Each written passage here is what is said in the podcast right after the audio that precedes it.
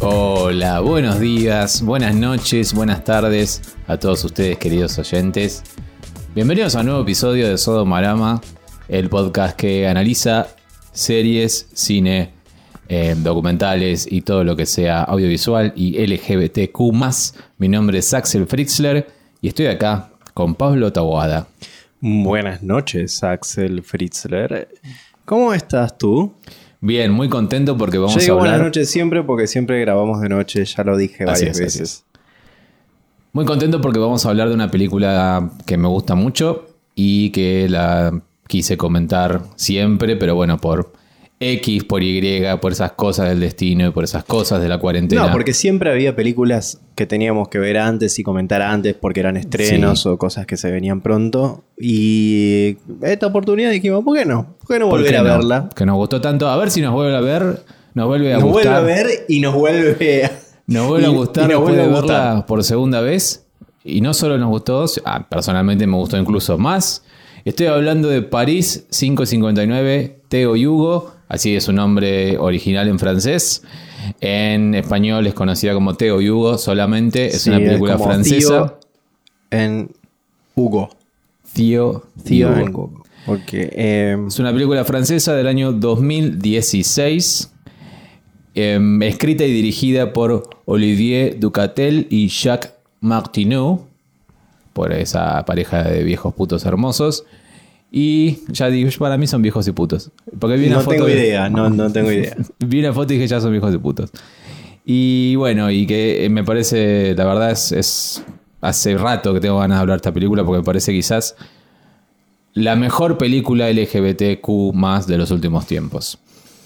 Vamos a hablar un poco de la historia. La historia es simplemente como lo- su nombre lo indica. Teo y Hugo son dos eh, chicos en París que se conocen, diría treintañeros, ¿no? Más o menos. Quiero buscar Eh, algo fi- para- Yo diría finales de los 20, principios finales de los 30. sí, por ahí. Eh, y se conocen en un sex club o un club donde los homosexuales eh, van, vamos y A vamos tener, y vamos a tener sexo eh, de uno forma anónima con gente que no conoces Tal cual. y de manera... Lugares Eh, oscuros, con, con no, luces. pasa, pasa que si vos decís lugares oscuros, pasa oh, va a ser algo de, de terror. Y no, no es, es algo divertido, pero íntimo Sí, y divertido. Sobre todo divertido. sobre todo divertido. Y lo que se ve en la película refleja eso eh, muy bien, muy fidedignamente, al menos en mi experiencia. Sí, en- la mía también. Es como que no sé si. Es, es tan cinematográfico. Tan lindo. Creo que en la realidad también es, es así. Tan No sé si la realidad supera la ficción o viceversa. Pero el, personaje, muy- muy- el personaje de Teo, entonces, eh, perdón, en realidad al principio no lo vemos todo así, sino que lo vemos por un personaje X. Claro, vemos un a una tercera persona, una- un señor que, ingresa, se engancha un poco con el personaje de Teo y Teo en realidad se engancha visualmente con el personaje de Hugo. A todo esto estamos hablando de como si fuese un boliche que se conocen, no, estamos hablando de personas, hombres desnudos, teniendo sexo uno con los otros. Y ese es como el principal gancho de la película, el sexo es gráfico. Gráfico. no solo el gráfico, sexo es gráfico, sino que es real. Es re- bueno, es más o menos lo que quiero decir. Sí, es gráfico, es real. No, pasando. porque gráfico puede ser eh, sexo simulado, gráfico o incluso prótesis como en el, el desconocido del lago, pero no es. Esa película y de es- mierda. Es gráfico, pero no es real. Esto El es desconocido, sexo. lago, el desconocido Bueno, no importa, no importa. No, esa es para otro día. es mierda No- seca al lado no, de esta sé, película. yo, no, la verdad, ni me acuerdo de la película. Me acuerdo que había, que había un, un pito que era de goma, que era de mentira. O sea, sí, es gráfico. Sí, eh, ¿cómo se llama esta, la otra? Eh, La vida de. Adele. ¿Cómo? La vida de Adele. ¿No? ¿De Adele? Sí, ¿La no. cantante? No, la película. Bueno, no sé, hay muchas, pero em, esta película en particular el sexo es explícito, por eso es una película gráfica como la describís, pero esto es real, no, acá no hay pro- los actores tienen penes erectos, se muestran, hay penetración, hay eh, sexo oral en cámara durante los primeros 20 minutos de película, 20 esto minutos, es sí. así. Casi no diálogo solamente los protagonistas, sino que un montón de, de- de extras que están ahí tienen sexo real, en vivo. Y, y no. Y, y lo que uno puede pensar al principio, uh, esto es, esta es, es como el artilugio que usa esta película para llamar la atención. Claro. Pero para nada es así. Tiene eh, total sentido, ¿no, Marce? No. Pasa ese ruido. Eh, le hablo a la gata. Eh, tiene total sentido que sea así. Aporta a la película, aporta a la historia que viene después y lo muestra con total realismo, porque eso pasa de verdad en la realidad. Sí, es un inicio hermoso, lleno de. No solo de sexo gráfico, que también es lindo, pero de la mirada entre ellos, que no es una mirada muy eh, mm, histérica, por decir una manera. No hay mucha histeria, simplemente se encuentran, se conocen y cuando se conocen ya empieza como una especie de lenguaje más cinematográfico, donde solo están ellos dos y no está nadie más. Pero sigue siendo el sexo gráfico y es muy, muy lindo como, como tienen el sexo sobre todo, porque más adelante lo definen ellos, pero en realidad no están teniendo sexo, sino que están haciendo el amor como por cómo lo están haciendo. Se siente tan real, se ve real y es realmente muy, muy lindo de ver. Eh, no solo ellos son muy lindos, los dos actores que hacen de tío y de Hugo, sino que es muy lindo de ver lo que quieren contar. La historia que están contando con ese sexo gráfico. No está porque sí, el sexo, como vos decías, eh, Pablo.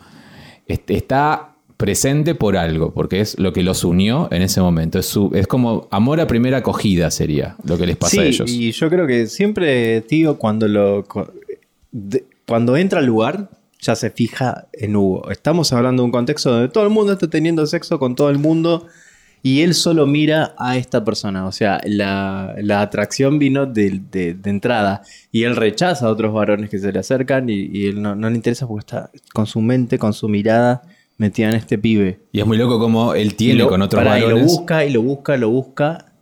Tiene otro sexo con otros varones. sí Tienes eso con otros varones. pero lo descarta. Es como que su mirada está centrada en él hasta que finalmente eh, le da un beso. Y eso es, lo, es más importante que todo lo demás. Es que eso me llama la atención. Es como, en realidad no es que no le da bola al resto. Él dice, bueno, para tener que llegar a este chabón, yo voy a tener que estar con otra gente y fingir que no quiero estar. O sea, o, o- o son obstáculos quizás, o son de alguna manera, tengo que...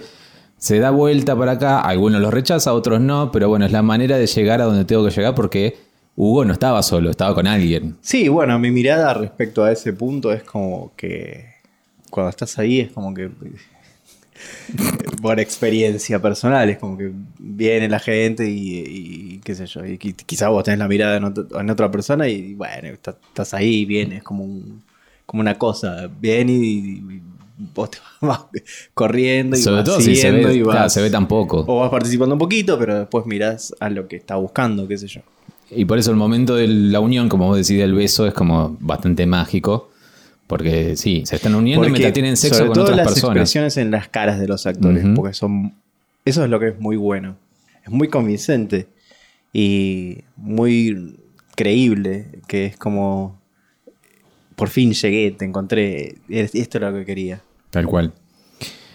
Tienen sexo, tienen sexo lamentablemente sin protección. eh, tienen, hacen muchas cosas de sexo oral que son realmente muy gráficas y muy, muy lindas. Eh, ellos eh, se ven muy bien, ya lo dije por cuarta vez, lo vuelvo a decir. Em, y tienen sexo sin protección. Tío es el activo y Hugo es el pasivo. Términos que no me gustan mucho, pero bueno, es la manera más simple de definirlo como, como, como es el asunto. Y bueno, después cuando acaban, terminan. en esa relación, porque antes es eh, pasan otras cosas también. ¿Qué?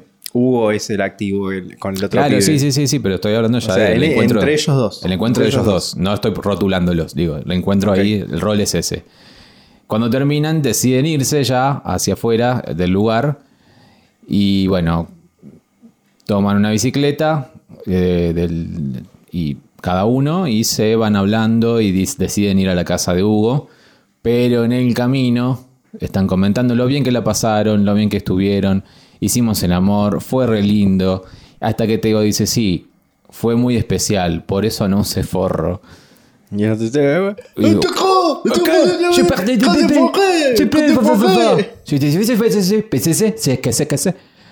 Hugo se vuelve muy mal, se pone muy mal, se vuelve loco porque Hugo es cero positivo, tiene, es HIV positivo y Teo no. Entonces, Bueno, eso no lo sabe Hugo. Eso pero no dice, ¿cómo, todavía, pero- ¿Cómo no usaste preservativo eh, en un lugar loco. así? En un lugar así.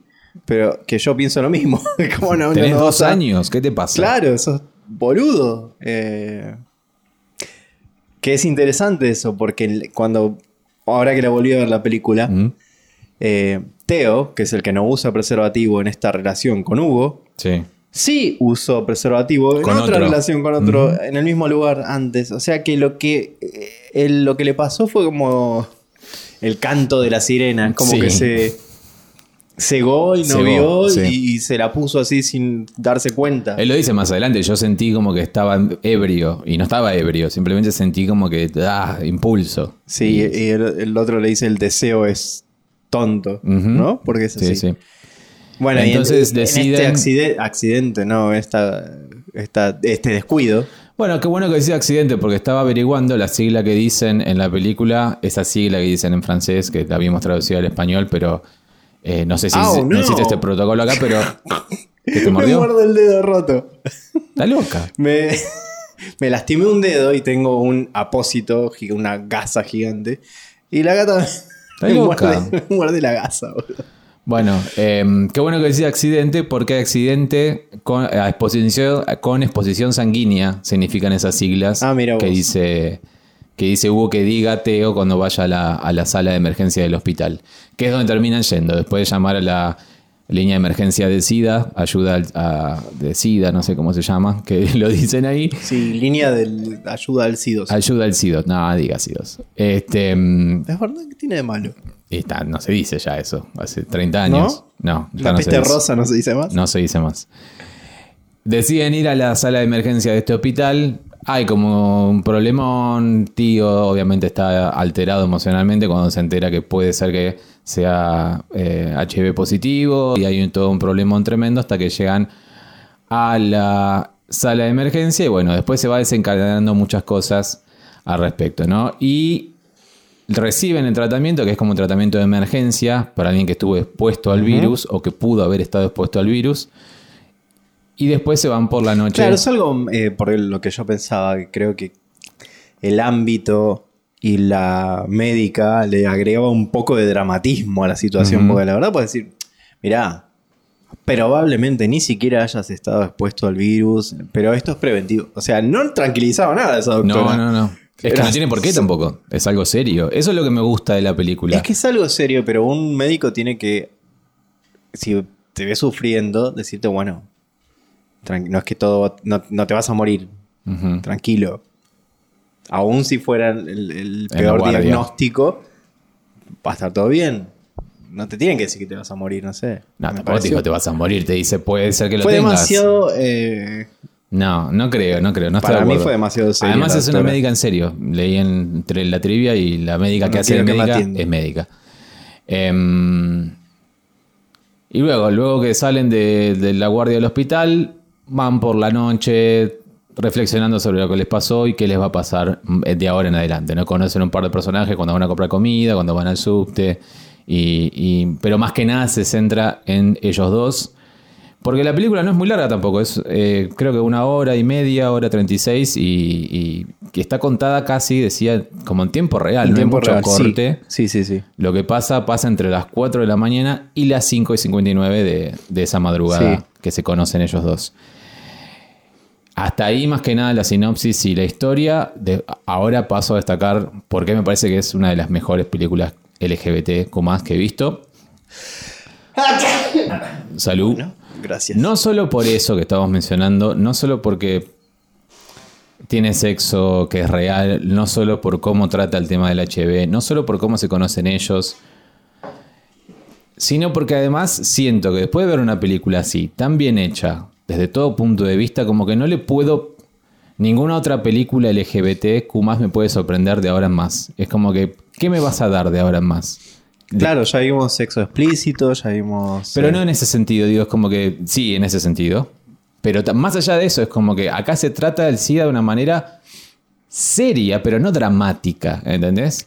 El Claro, único no, pedacito porque de lo que drama. pasa, eh, siempre se, no, no es que se falla, pero siempre se ha tratado el tema así en las películas, como el drama, la muerte. como ya el- lo hemos el- hablado en nuestro episodio de. eh, ¿Cómo es? En The Normal Heart. The Normal Heart y la banda siguió tocando. Eh, bueno, en, en todas las películas que se trata el tema, y acá se trata como algo como es hoy, porque la película Eso, transcurre. Siglo en la actualidad, ¿entendés? Cuando las, eh, los medios son otros, las, eh, los medicamentos son otros y las situaciones son otras, y las personas que, que son portadoras de HIV viven en, ot- en otra situación, que- como alguien que no tiene que tiene diabetes, no sé, mi viejo que toma Sí. una pastilla y ya está todos los sí, días. son, tienen una enfermedad crónica. Oh, yo tengo una vive con- y Claro, la gente que vive está. con VIH tiene una, eh, ¿cómo es? Una enfermedad crónica hoy. Claro. Que es tratable.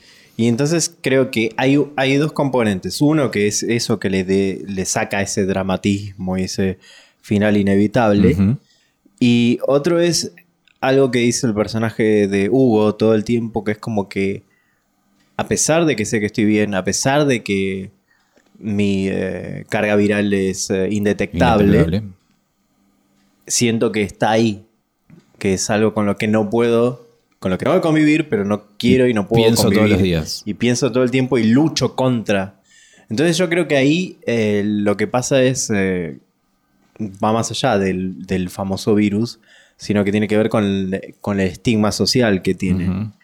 Pasa por ahí, porque yo pensaba cuando había esa escena, ahora que existe este, este coronavirus que te mata, que es peligroso, que también escucho términos sobre carga viral y sobre que si tenés la carga viral alta, puedes Sí. contagiar más y si la tenés menos, puedes contagiar. Entonces estamos hablando de algo que ya no se contagia por vía eh, sexual y ese es un tema muy importante. Entonces no tiene esa misma, ese mismo peso a nivel estigma.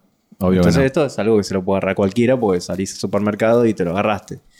En cambio el SIDA, o el- eh, mejor dicho el HIV, en otra época tenía esa carga sobre todo de la homosexualidad y de, de- de la perversión, entre comillas, y que entonces irás, eh, ibas contra la naturaleza, este era el castigo, y eso persiste de alguna manera, ¿no? Sí, sí, sí, sí. Y, y se, ve, se ve muy bien en, en- en el personaje de Hugo. Creo que el personaje de Hugo es el personaje del siglo XXI, la persona del siglo XXI que vive con el virus, y Teo es el miedo, digamos. Es muy interesante porque ahí es como que de alguna manera cambian el rol de Sí. eh, activo y pasivo, por decir de alguna manera. Pero por decir, es como que cambian el rol del que sabe el que, y el que no sabe, Claro. del que tiene miedo y el que no tiene miedo. Porque Teo realmente tiene miedo. Y cuando al principio le da bronca, después vuelve a tener miedo, después se calma, pero después vuelve a angustiarse. Y, y lo culpa al otro. el- Lo el- culpa. al otro cuando él fue el que, Él fue el que no se cuidó. que no se cuidó. qué sé Y es muy interesante ese otro debate que tienen en un momento, debate por decir, ese intercambio, eh, cuando Teo lo culpa y le dice, básicamente, ¿por qué no me dijiste? O ¿por qué no, no te cuidas que el otro se cuide? Y ahí Hugo tira una discusión bastante muy de estos años, que es por qué el positivo tiene que decirte todo el tiempo que es positivo. ¿Qué querés que me tatúe HIV positivo en el Claro, culo? claro. No creo tiene que, por qué. es una responsabilidad personal, ¿no? Eh, y creo que ahora con esta, con esta nueva enfermedad también tenemos que darnos cuenta de que, Sí. De que uno es responsable de su propia salud y no puede culpar al otro porque hey, lo tenía, tenía COVID y, y salió, bueno, pero vos hiciste lo tuyo, te, te quedaste en tu casa primero y, y te higienizaste las manos como correspondía y usaste Claro, no tapaboca o barbijo o mascarilla, como se diga.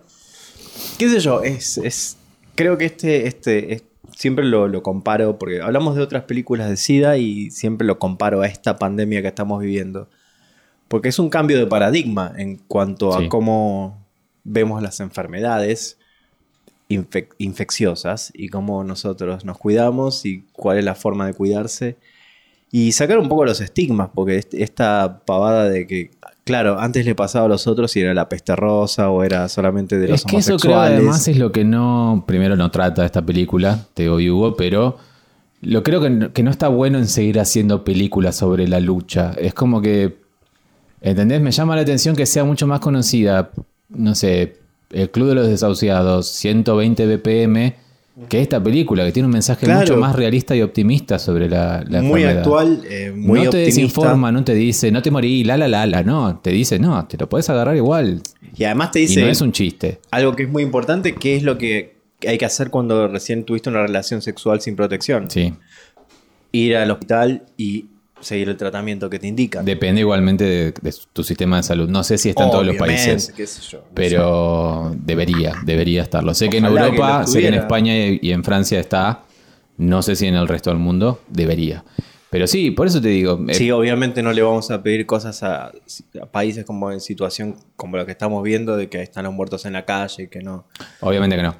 Pero volviendo al, al asunto, eh, creo que es necesario empezar a hacer más películas en el siglo XXI, que transcurran en el siglo XXI, porque algo que, que, de hecho... Hay que hacer de todo, ¿no? Pero es como que no, estaría LGBT, bueno. dentro de las películas LGBTQ, digo. Estaría bueno dejar de volver atrás y contar la historia de la persona que luchó en la década del 70. Eso sonó a basta de revolver No, tanta en serio. mierda. Es que no avanzás. El pasado hay que dejarlo. eh, eh, es que pasó. realmente esas historias ya fueron contadas. El otro día estaba viendo un documental. Y bueno, boludo, con ese criterio no contemos más películas de la Primera Guerra Mundial o de la Segunda No, Guerra estoy Mundial. hablando, estoy, estoy hablando sobre el tema de este podcast. No Yo estoy creo que hay que hablando. contar de todo. No, yo estoy Vamos hablando sobre el tema de este podcast. Porque si no, volvés a lo mismo. Volvés a Filadelfia, Tom Hanks poniéndose todo podrido y triste. ¿Entendés? Es que hay muchas historias para contar de Pero eso esta también. historia es actual, informa, no se lo toma en joda, no es aburrida la película, tiene algo innovador y tiene un final hiper optimista Yo creo y que hay positivo. que hacer, eh, como vos decís, más películas eh, ambientadas en la actualidad sobre el SIDA y el HIV.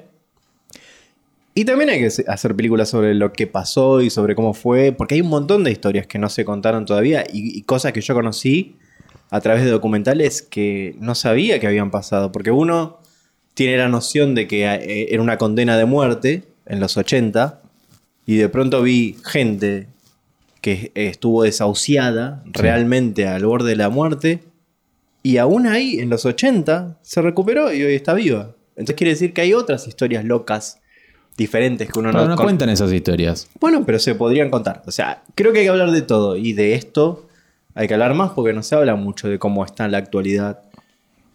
Por lo menos en los países medianamente desarrollados. No vamos a hablar de, de situaciones extremas. O sí podemos hablar de situaciones extremas. Como en África, que hay que todavía es un problema Sí. mortal. Entonces, bueno, hay que hablar de todo, qué sé yo. Pero no voy a ser director por ahora. Yo lo que. Mi punto no es que no hay que hacerlas. Lo que digo es que ya se hicieron demasiados. Y se hicieron poco, pocas historias como esta que estamos comentando hoy. Porque, en serio, eh, o sea, esta película le gana a Weekend en el tema de que se conocen en, muy, en menos tiempo que los de Weekend. Y tiene una Sí. conexión mucho más fuerte que los de Weekend. Le gana a 120 BPM porque transcurre ahora. No Sí, transcurre sí, en a principios de la década del 90. Le gana, no sé, a muchas otras películas que me gustaban mucho. Le gana a Shorbus. Shorbus, por ejemplo, que es otra película del año, creo que es 2001, 2002. Tiene sexo gráfico. 2003, creo que es. Sí, Tiene 2003. sexo Parece que gráfico. más 2003. Sí, la hemos visto. Es muy buena, me gustó durante mucho tiempo esa película.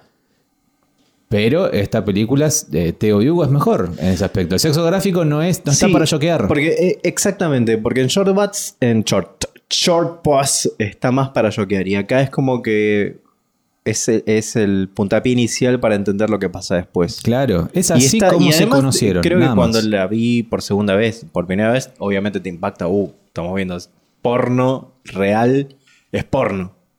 La primera parte. Por definición, sí. Y después, o sea, lo entendés la de una, pero si, si la volvés a ver, más aún entendés la, la- con la naturalidad que estuvo tratado y, y tan bien, porque no es de mal gusto en absoluto. Y hace a la historia. Le, le- le da sustento a la historia. Como si pasa, hay que decirlo, como si pasa en El Desconocido del Lago, que encima ni siquiera es sexo real. Es una porquería eso. Una sí. porquería esa película. Em, Totalmente boluda y y lo más bronca, lo que más bronca me da es eso, es que esta película sea tan poco conocida, Teo y Hugo, y que estas películas que acabamos de nombrar sean mucho más conocidas y ganen premios. Si bien Teo Hugo ganó premios, y ya lo puedo nombrar si quiero, pero no tantos. Quiero que que haber- me gusta mucho. Tenía que haber ganado un montón, montonazo. Eh, otra cosa que había noté en esta segunda vez que la vemos. Primero que subí mi puntaje en IMDB porque no puede ser que tenga menos de 10 esta película. Eh, como si importara igual el puntaje en IMDB, ¿no? Pero vos pensás que, te pregunto, ¿no? Así abierto. Las personas que conocen que son esta médica, que obviamente es, está a puro nivel informativo, no está para otra cosa más que informar sobre la situación, y está bien que así Sí. sea, pero lo que hablan con el sirio cuando compran comida, o lo que hablan con la señora esa en el subte, Me encanta. me gusta, pero vos pensás que tiene que ver porque el sirio habla como de las palabras, de que no podían hablar, de, de- de que la libertad. Todo tiene que ver, claro, sí. Y la señora habla de la ciudad. La ciudad a mí me no, toca. no, no, no, no. El sirio habla de la guerra, habla del cansancio, habla de lo que hacía y lo que en su país y que no podía hacer y que acá sí y, y del desarraigo. Y, las- y- y hay otra frase más que tira el sirio que ahora me olvido. O sea, porque el sirio es un señor que les vende comida porque están eh, cuatro y pico de la mañana, casi cinco de la mañana, Sí. buscando comida. Y encuentran en un local que está abierto y, que este señor sirio y buscan un poquito de charla. Y después quiere- quieren tener el primer eh, eh, subte, o sea, el primer metro. Como está, dice ahí. No, porque dice ahí metro, metro, metro. Y yo digo, el primer subte es muy, muy argentino. decir Sí, subte. sí, el metro. El metro, el primero de la madrugada. Y se encuentra con una señora que va a su trajo. y Me una reí porque me acordé, muy- me acordé de alguien que te- estuvo cinco minutos en España y volvió y decía, "Eh, ¿el metro? Bueno, por, eso no me, por eso me reí. No, no me reí de vos, Eh, quería decir nada. Ya pasó, ya pasó. Fue una ya época, la pasó. pasamos, nunca. hay. Nunca iba. Entonces, que se encuentra con esta señora eh, que está sentada y le pregunta, "Uy, ¿este es el primer metro? Y la señora le dice sí. y Uy. Tipo, eh, eh, la señora típica de la de, que, que tiene ganas de hablar con Te alguien, que charla, está sola te y te charla. charla. Y es vieja y, a ti- y, eh, limpia en un hotel. Porque, bueno, y les cuenta su historia, así, porque tiene ganas de cuenta, contar sí, la te cuenta la historia. Pero ahí dice una cosa que, una frase que está buena que dice, me gusta París porque uno en París es una ciudad grande y uno es anónimo. Anónimo. Y, y el anonimato es algo bueno. Y ellos vienen justamente de un lugar donde todos son anónimos Sí, claro, por eso te teniendo digo. sexo. O sea, hay ciertas metáforas y pequeñas cosas con los personajes que se van encontrando, con la médica, con el señor de la sala de espera del hospital Claro. que es el típico señor de la sala de espera de Típico. un hospital, y que, tiene, que en realidad lo único que quiere es hablar con alguien. Sí, no, no, no rompa las pelotas. Y que después les dice estos Ataquen a los pervertidos. pervertidos. A los PD, que es eh, fun fact, así es como se le dice a los putos en francés, que es una palabra bastante ofensiva. Es como puto en español, pero así se le dice a los eh, putos en francés. PD, que deriva de pedófilo. Pervertido, ¿no? Originalmente. Lo sé porque sigo a Félix Marito en, en Instagram. Ah, y- él lo dijo. Yo pensé que era. el- ¿sabes, por- ¿Sabes lo que flasheé, Él se define así. Yo, yo Yo pensé que era el, el ex novio de tu tía. No, no, no. En serio, yo dije, no, porque flashé que le había dicho eso No, y que te había explicado él cómo no, era. no, no. Félix Marito, el actor de Ah, bueno. Savage, Jonas y 120 BPM, dijo, Je suis PT. Y bien. explicó Un por qué. hermoso actor y con un montón de películas que merecen ser vistas. Hablando de hermosos actores, vamos a hablar un poco de los actores de Teo y Hugo, que se llaman, que primero es su primera película, importante, el resto, o sea, por ejemplo, el que hace, el que hace de Hugo, que se llama François, François, François. François Casanova. François Nambeau y el que hace de eh, tío se llama Jeffrey Couet. Jeffrey sí tuvo un par de papeles antes, pero este es su primer papel importante y protagónico y François no actuó en nada, básicamente. Es su primer papel eh, en lo que sea. Es muy interesante eso porque realmente no parece que fuera así, realmente parece que tienen trayectoria de hace muchos años, pero no. Bueno, cuando hay talento natural, viste, no hace falta tener una gran trayectoria. Y la verdad que no. La verdad que no. Voy a comentar un poco los premios. Eh, ganó el premio de la audiencia en el Festival de Berlín, el Teddy, que es el premio que también ha ganado Marco Berger en su momento con Ausente.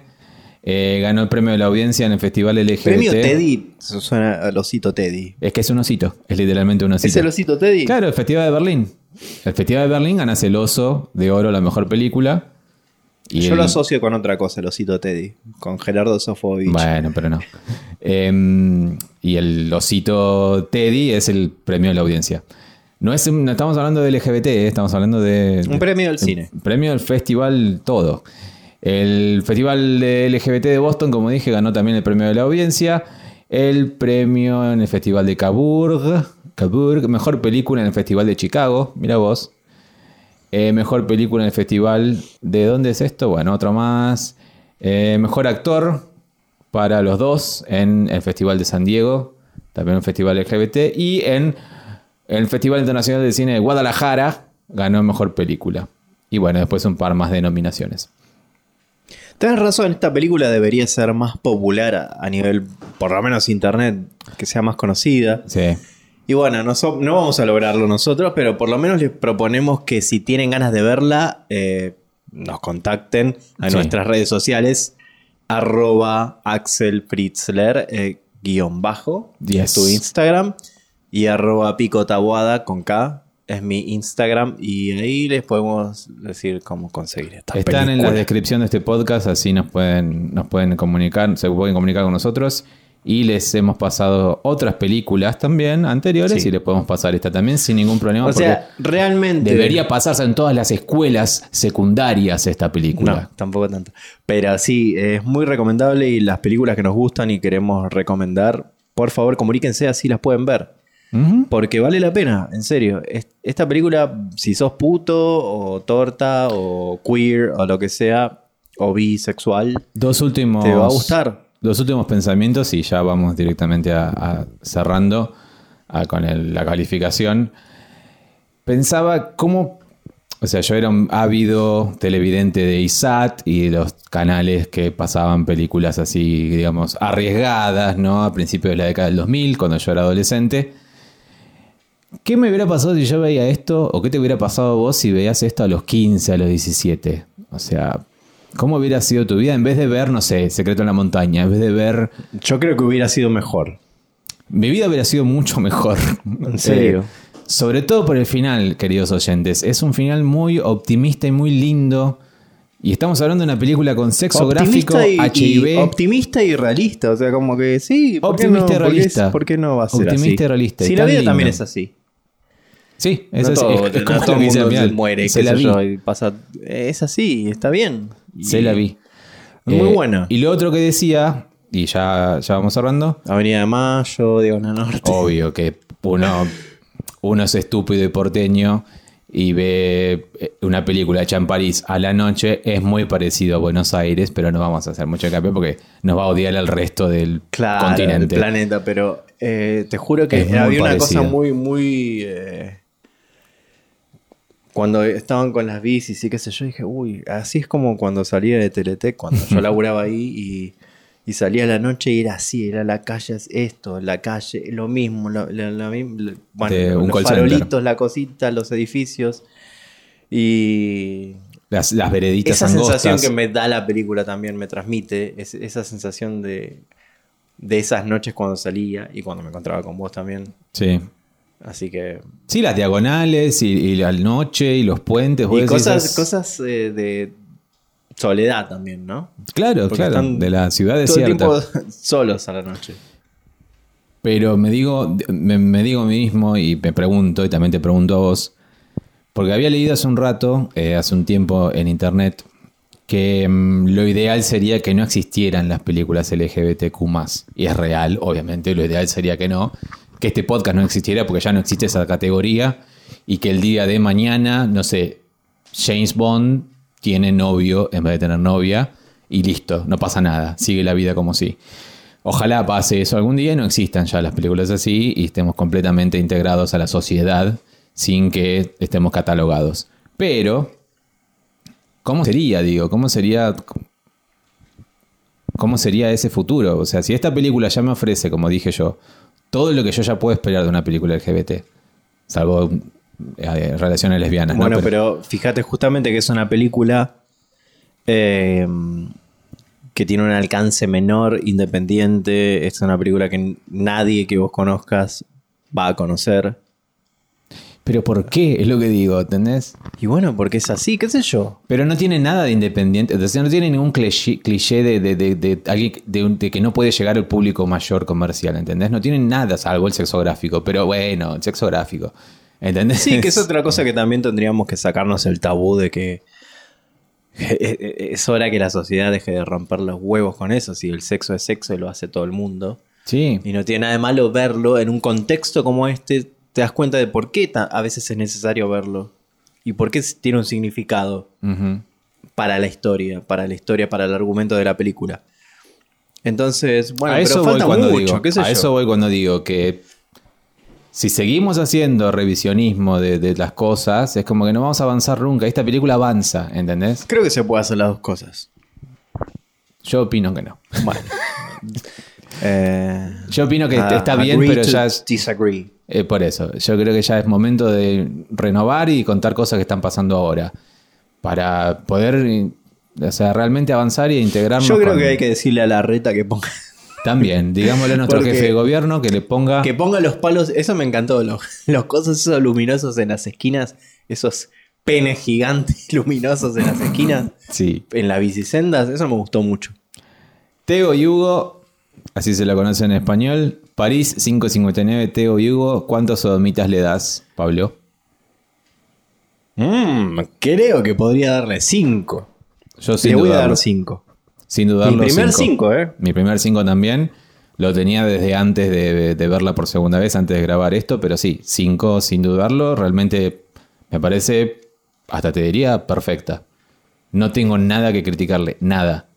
Nada de nada, y hasta vos la fíjate música. que es de ultra bajísimo presupuesto. Bajo, bajo, que si bajo. tenés una buena historia que contar, no hace falta guita, o sea, hace falta eso, una buena historia que contar y buenos actores para interpretarla y un buen director que te dirija a los actores de esa manera, porque además los recursos eh, visuales, o sea, perdón, los recursos técnicos para generar ese efecto, yo veía, loco, usaron, esto está hecho en una cámara digital que tiene una, Ah, sí. una gran eh, capacidad para capturar la luz, porque no hay mucha luz artificial y No. todo transcurre de noche. Y, no, y tomaron lo- la luz ambiente, todo lo que En el pudieron. hospital mismo, o sea, el hospital está Sí, el hospital es, de es guardia. cosa, sí. No, no, yo me refiero a los lugares oscuros, como en la calle. Qué difícil eso, iluminar la calle. Y se nota que usaron lo que tenían. Pero cuando salen de la guardia está todo... No hay luz Ah, y artificial. esto oscuro y está bien que esté oscuro, claro. porque además no hace falta verlo. Eso, claro. Hace falta Todo ver sus natural. siluetas. Está muy bien. No, la verdad que me gustó mucho. Está perfecto. Se la recomendamos y como ya dijimos, si no la encuentran, nos mandan un mensaje y le decimos, le indicamos el camino, queridos oyentes. Muchas gracias por haber escuchado. Les mandamos un beso grande y nos, nos vemos en la próxima. Nos escuchamos en la próxima.